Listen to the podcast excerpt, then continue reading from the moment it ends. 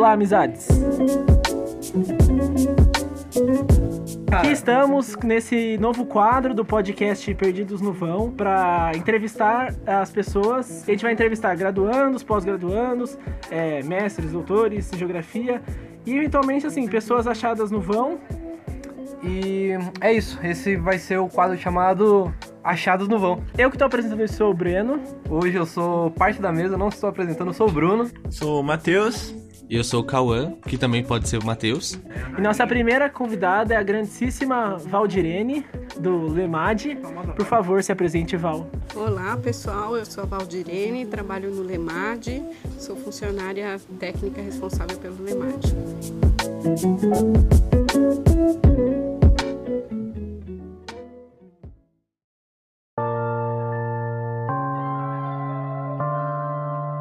Eu acho que antes de mais nada, o que seria mais legal falar é há quanto tempo você é graduado, em que você é graduado, qual foi a sua pesquisa, qual foi a sua, a sua pós-graduação e tudo mais. Então, eu sou da turma de 1988, vocês nem tinham nascido ainda. E depois que eu me graduei, em 93 eu me graduei, e depois eu fiz mestrado, fiz doutorado e eu trabalhei basicamente com a questão da formação dos professores de geografia e relacionada à cartografia tátil, porque nós já, o laboratório já tinha uma pesquisa de muitos anos sobre cartografia tátil e uma das coisas que nós percebemos é que faltava ainda algum pesquisador do laboratório abordar a questão da formação do professor, porque é, principalmente com os movimentos de inclusão, que os alunos com deficiência foram para salas de aulas regulares, é, a inclusão desses alunos não ficou só sendo responsabilidade de professores especialistas. Então, é, passou a ser um problema de todos os professores.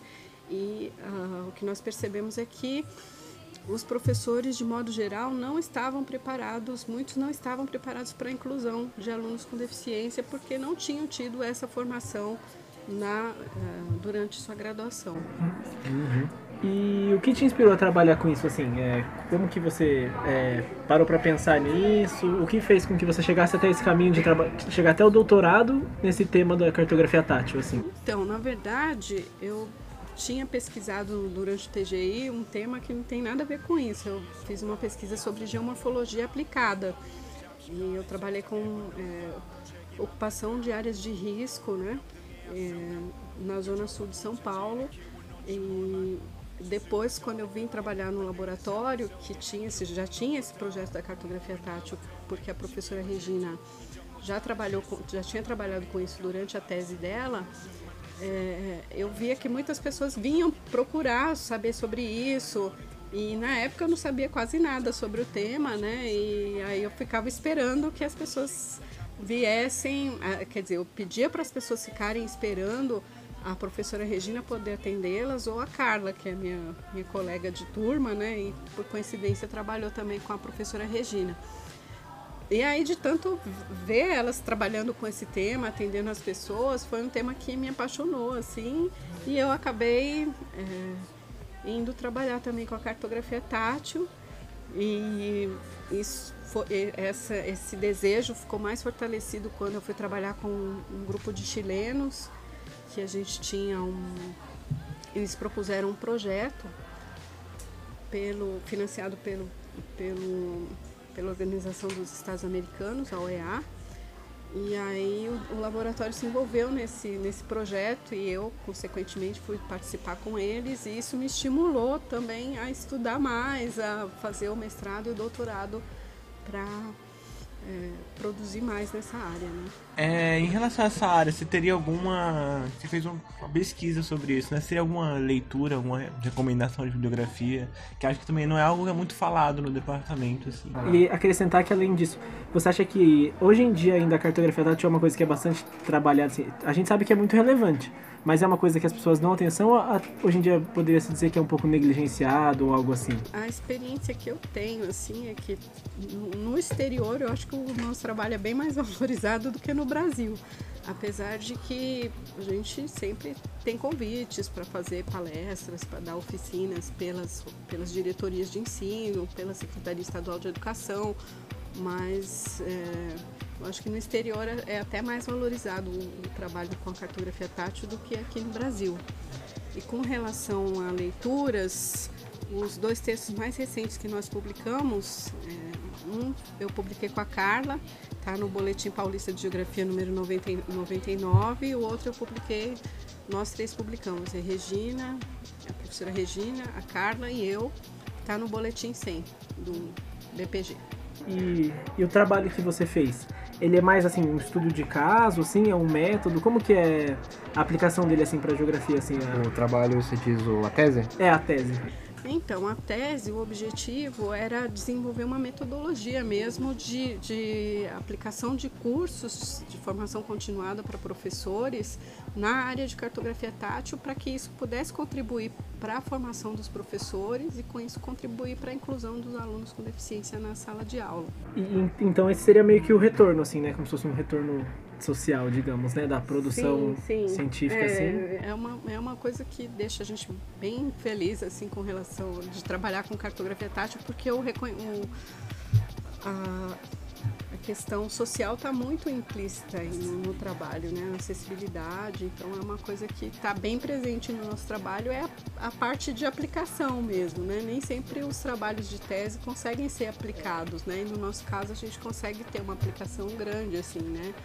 De dar cursos, de contar experiências, e não no sentido de doutrinar o professor e dizer para ele o que ele tem que fazer na sala de aula, mas mostrar que nós tivemos experiências que foram boas para eles se inspirarem nessas experiências, poderem criar seus próprios materiais ou buscar materiais fora e saber como aplicá-los, como usar com os alunos. Então, os cursos são nesse sentido.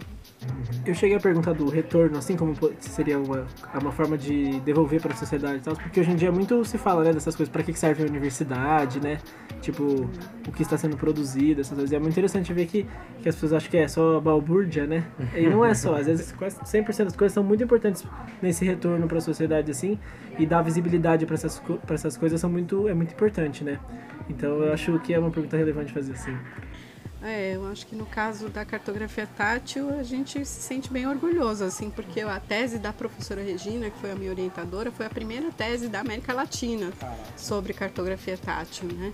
Então, é, era uma área que já se produzia material, né? Os, principalmente pais que têm filhos com deficiência, professores produziam, tinha uma produção já no Instituto Benjamin Constant, que é a primeira escola de, de cegos do, do Brasil, né?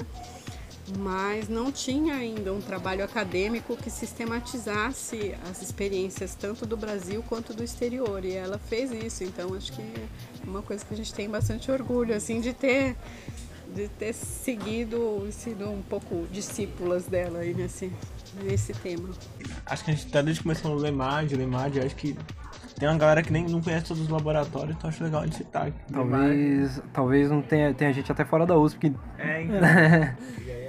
É, o LEMAD é Laboratório de Ensino e Material Didático do Departamento de Geografia, porque a gente tem um LEMAD da História também. Ah, certo. Ah, tá certo. Bom saber, eu não sabia disso. Eu também não. E uma coisa que eu queria perguntar também, falando de laboratório, como é que era tudo isso? Tipo, as aulas, o curso, os laboratórios na época que você cursava? Era muito diferente? Mudou muita coisa?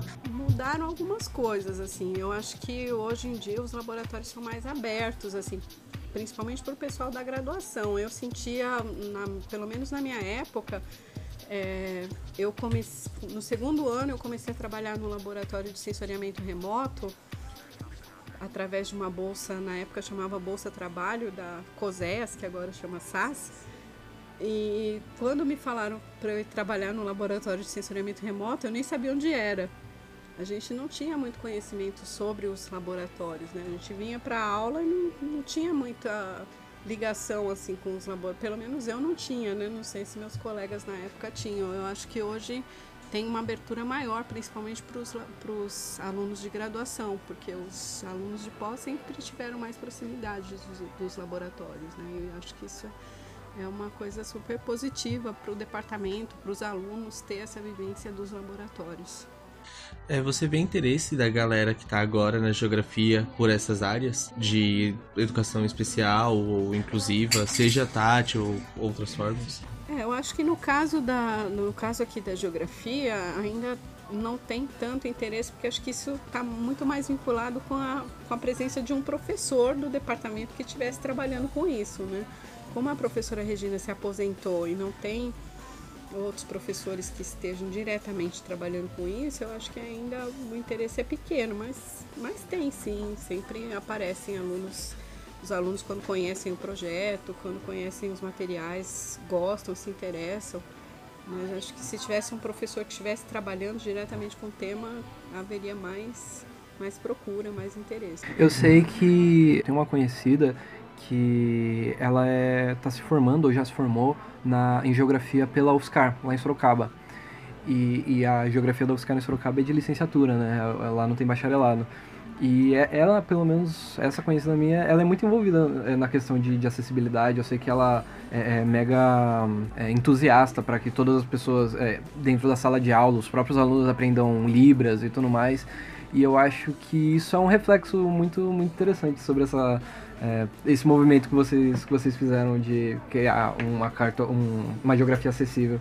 É, lá na, na UFSCar eu conheço a Laís, não sei se é ela que é sua amiga. A Laís é uma pessoa, uma das pessoas lá na, na UFSCar que está trabalhando com cartografia tátil. Ela é uma pessoa bem entusiasta, assim, talvez tenha pela presença dela, né, tenha talvez. outras pessoas que estejam se interessando pelo tema também. Uh, talvez até pelo fato da UFSCar ser um, a geografia da UFSCar ser exclusiva de licenciatura, licenciatura lá é. tem um movimento de geografia acessível maior do que o que a gente sente aqui, talvez. E você saberia dizer assim mais ou menos quais são, não sei se tem como dizer assim mais os polos, assim, sabe, os lugares que mais trabalham com cartografia tátil. Você comentou do Santa Catarina, né? É. E aqui tem na, não sei se tem na USP, então. mas tipo os polos que fazem, ah, esses são lugares que estão mais produzindo esse tipo de cartografia, é, vão para lá. Lugares mais é, reconhecidos, assim, digamos, desse tema.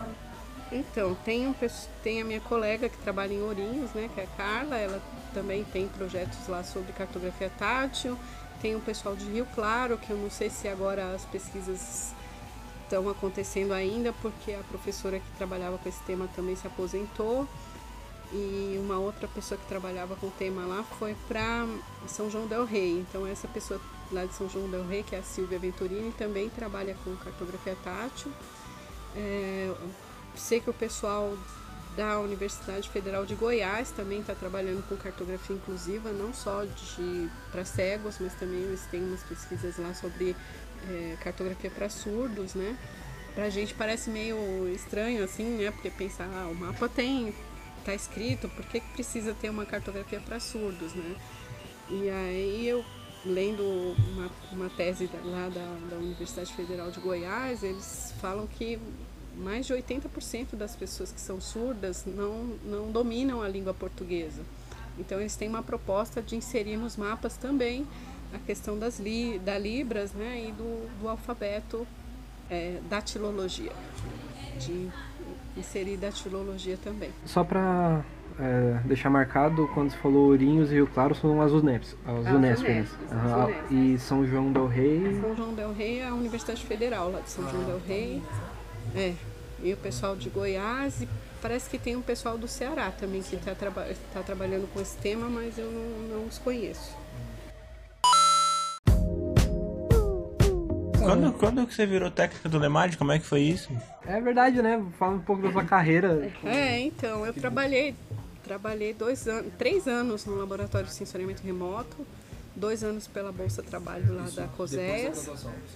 É, eu estava terminando a graduação, entrei lá no segundo ano, aí eu fiquei até terminar a graduação. E aí eu estava no. Faltava o TGI para eu terminar.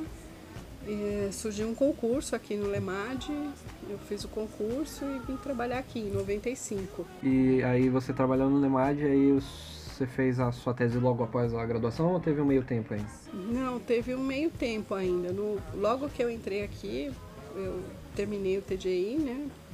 Porque eu demorei um pouco para terminar o TGI, porque eu, na época eu dava aula e eu já tinha terminado minhas bolsas, eu tinha que, tinha que fazer alguma coisa, né? Tinha que trabalhar, fui dar aula, foi bem interessante também, eu dei aula em escola pública, no segundo grau, no noturno. Foi uma experiência muito legal, assim, dei três anos aula em escola pública. E aí depois veio o, o concurso, eu vim trabalhar no LEMAD, terminei o TGI e ainda eu tinha a ideia de trabalhar com continuar o trabalho com geomorfologia, como eu tinha feito no TGI, né? E aí só depois me envolvendo mais com as pesquisas do laboratório que eu mudei de área e fui para e fui para cartografia tátil, mas teve um, um, tempo aí entre eu comecei, eu defendi o meu trabalho de, do mestrado em 2010 uhum. ah, então é e o doutorado em 2016. Uhum. Teve um tempinho aí. Uhum. Mas foi mais recente do que eu imaginava. Achei que a sua, a sua, seu mestrado, seu doutorado tinha sido mais, mais próximos da graduação. Não, teve um tempo aí.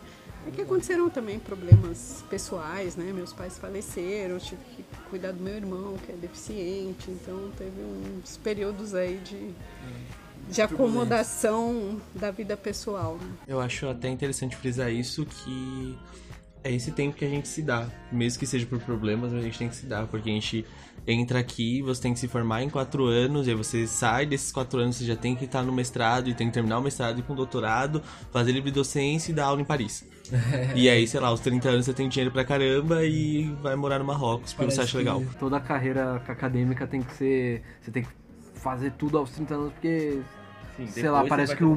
É, assim, claro que assim, é sempre a possibilidade do mundo acabar daqui a algum tempo, mas assim.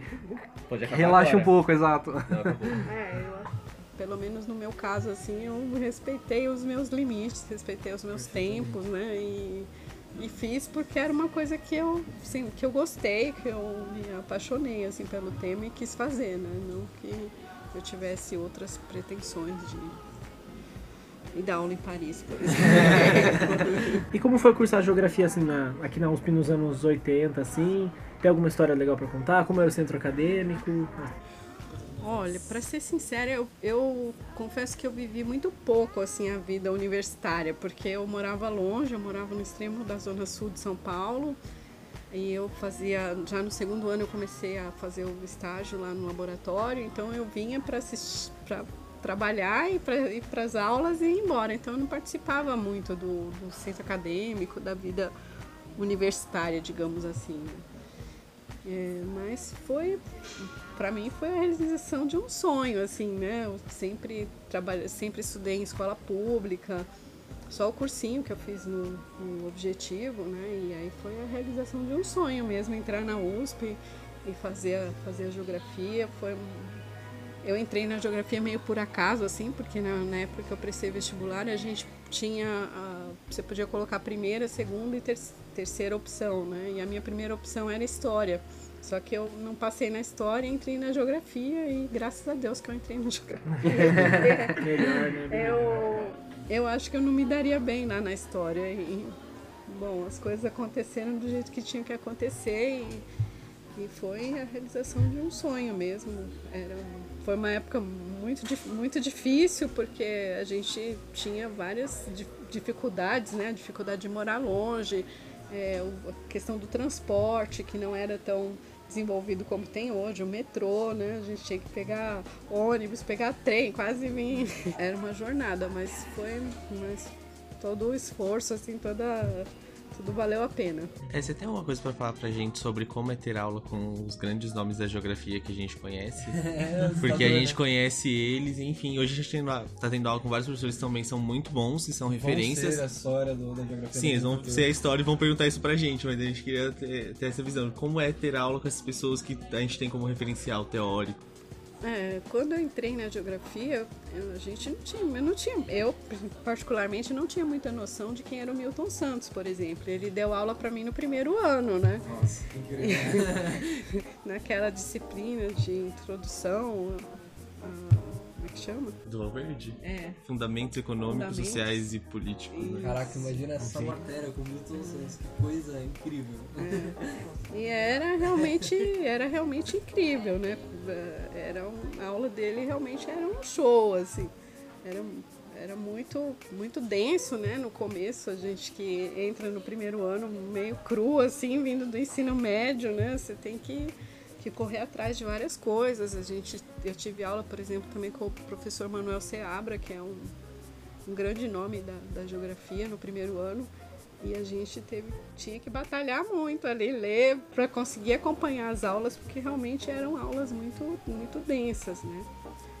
Mas e depois tive a, tive a honra de ter aula com ele depois em, com Milton Santos em Geografia Política também, que era mais um, um show, assim, né? Tive aula com o professor Tonico, né? O Antônio Carlos Robert de Moraes. E realmente uma honra ter aula com eles. Né? É realmente um, um baita currículo assim para o pessoal que está na geografia, pelo menos aqui. É, e o professor Milton Santos, por exemplo, ele era uma pessoa, ele era uma pessoa muito assim aberta, né? Acessível. Acessível ele cumprimentava a gente, ao contrário do que as pessoas podem pensar, assim, que ele era uma estrela, né? Uhum. É, então, hoje em dia, pelo menos nas nossas turmas, a gente tem uma, uma galera. Aquela, sabe aquela galera palestrinha? Chega e faz ah, uma pergunta. Isso sempre tem, toda turma tem. Tinha também. Tinha um rapaz, eu não lembro o nome dele, mas ele tinha uma voz assim de locutor. essa, essa então, voz de locutor persegue a geografia. É uma entidade Aí... que vai se incorporando em cada, cada ano. Cada de... ano. Aí o professor tava falando, ele levantava a mão, apenas uma colocação. e aí dava a palestrinha dele. Então toda turma tem os palestrinhos, né? Não tem muito jeito, né? Algum desses palestrinhas é professor do departamento hoje? Não precisa estar nome. Não, não. Esse rapaz eu não sei que fim ele levou, mas eu não não, te, não tive mais notícias dele.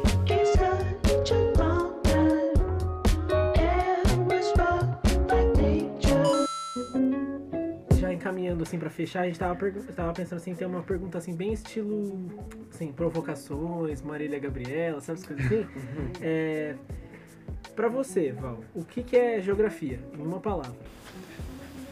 Geografia é incrível. Muito bom. A gente tem que fazer um balanço depois disso no final. Um balanço? E fazer um. O que é a geografia para as pessoas que trabalham no departamento. É, aquela nuvem de palavras, quando se repete vai ficando maior. Sim. E aí a gente vai ter uma definição de. Gente, meu TGI. Difícil.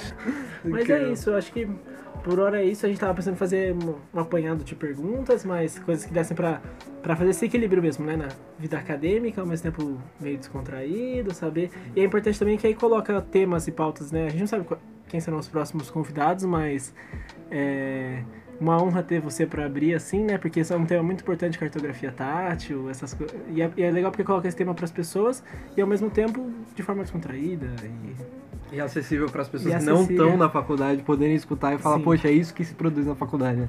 Sem falar que o Lemad e a Val são é. lugares, é o lugar e a pessoa mais acessíveis, são assim, para boa parte da geografia. Então o pessoal vem fazer maquete aqui. Não tem nada a ver. A gente grava um podcast aqui. A gente tá gravando um podcast, no Lemad. A gente faz reunião no Lemad, a gente faz festa de aniversário no Lemad. Então é um espaço de fato que acolhe a gente. Né? É isso aí, o Lemad, a nossa proposta é essa, essa mesmo, que o Lemad não é meu, não é do Giroto, ele é nosso, né? Meu, dos alunos, pra gente ter uma convivência boa aqui dentro, né? Seja um espaço de acolhimento mesmo para os alunos. Alguma dica cultural? Uma dica cultural, olha, uma dica cultural bacana aí na Pinacoteca do Estado de São Paulo. Lá eles têm materiais adaptados, é, materiais de arte adaptados para pessoas com deficiência. Independente de ter deficiência ou não, é bem legal conhecer o, trabalho que eles têm lá, porque não é, eles atendem públicos também da, com necessidades especiais, né? Mas é, é um espaço bem bacana para se conhecer e para passear lá no fim de semana. E para quem se interessa bastante por esse tema de cartografia e cartografia tátil, assim, qual seria uma recomendação que você dá, uma dica, algo, algum caminho para, sabe, uma coisa assim? Olha, a dica é vem aqui conhecer o, acervo do Lemad, vem aqui conversar comigo, que a gente tem bastante coisa para mostrar, bastante experiência para contar sobre os, a produção dos materiais. É, na internet se encontra alguma coisa também, é, tem um pessoal da de Santa Catarina que está trabalhando com, com, esse tema também. Eles têm abordagens um pouco diferentes do, de, das nossas, né? Mas também são, são alternativas, são opções, são pessoas que estão trabalhando no assunto e tem também uma, eles têm também uma base forte na internet porque eles têm site. Então é bacana procurar isso também. Chama Labitat. Mas é isso então, Val. Muito obrigado pela Eu que entrevista. agradeço. É uma honra ser a primeira entrevistada do podcast Perdidos no Vão. Achados no Vão, né? Tá. Excelente. Obrigado, Val. Muito obrigado. E aí. E aí, é isso? É isso aí, Até semana que vem. Qual a potência de não cortar esse final?